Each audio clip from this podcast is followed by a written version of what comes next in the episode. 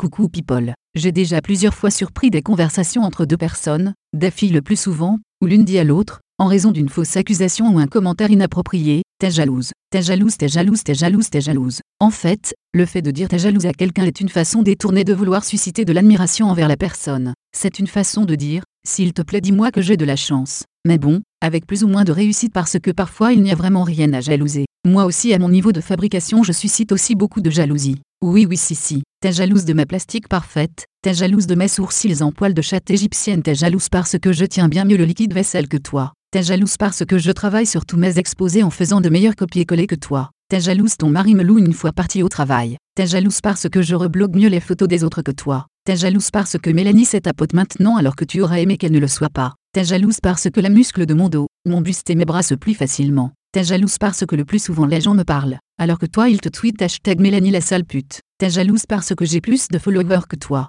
T'es jalouse parce que quand je me connecte sur Facebook je refuse beaucoup plus d'amis et de messages privés que toi. T'es jalouse parce que quand ton papa me fait des avances, moi je recule. T'es jalouse parce que j'ai eu une meilleure note que toi à l'école et tu dis à tout le monde que j'ai sucé le professeur. Ce n'est pas forcément faux, mais t'es jalouse parce que tu n'as pas pu le faire toi aussi. T'es jalouse, t'es jalouse, t'es jalouse, t'es jalouse. En fait, j'ai très tôt compris que le t'es jalouse est vraiment une façon détournée de susciter de l'admiration envers une personne. Mais certaines fois c'est aussi le moyen d'enfoncer quelqu'un avec des comparaisons choquantes. Par exemple, j'aime pas trop la chemise à fleurs de ton copain. T'es jalouse parce que toi tu n'as pas de copain. Et là c'est la fin d'une amitié de plus de 10 ans malgré l'échange de nombreux colliers et t-shirts. Bref, t'es jalouse, t'es jalouse, t'es jalouse, t'es jalouse. Je bois du liquide vaisselle, t'es jalouse, je ne ressens pas l'ivresse, t'es jalouse, je ne fume pas, t'es jalouse, je ne mens pas, t'es jalouse. Je ne te crois pas, t'es jalouse, je ne te suis pas, t'es jalouse. T'es jalouse parce que quand je prends mon pied, je peux l'avoir en main. T'es jalouse, t'es jalouse, t'es jalouse, t'es jalouse. Enfin bref, si la jalousie est un vilain défaut, c'est aussi parfois un moyen détourné à peine caché pour faire des critiques acerbes à des personnes qui nous semblent assez proches pour nous faire des remarques.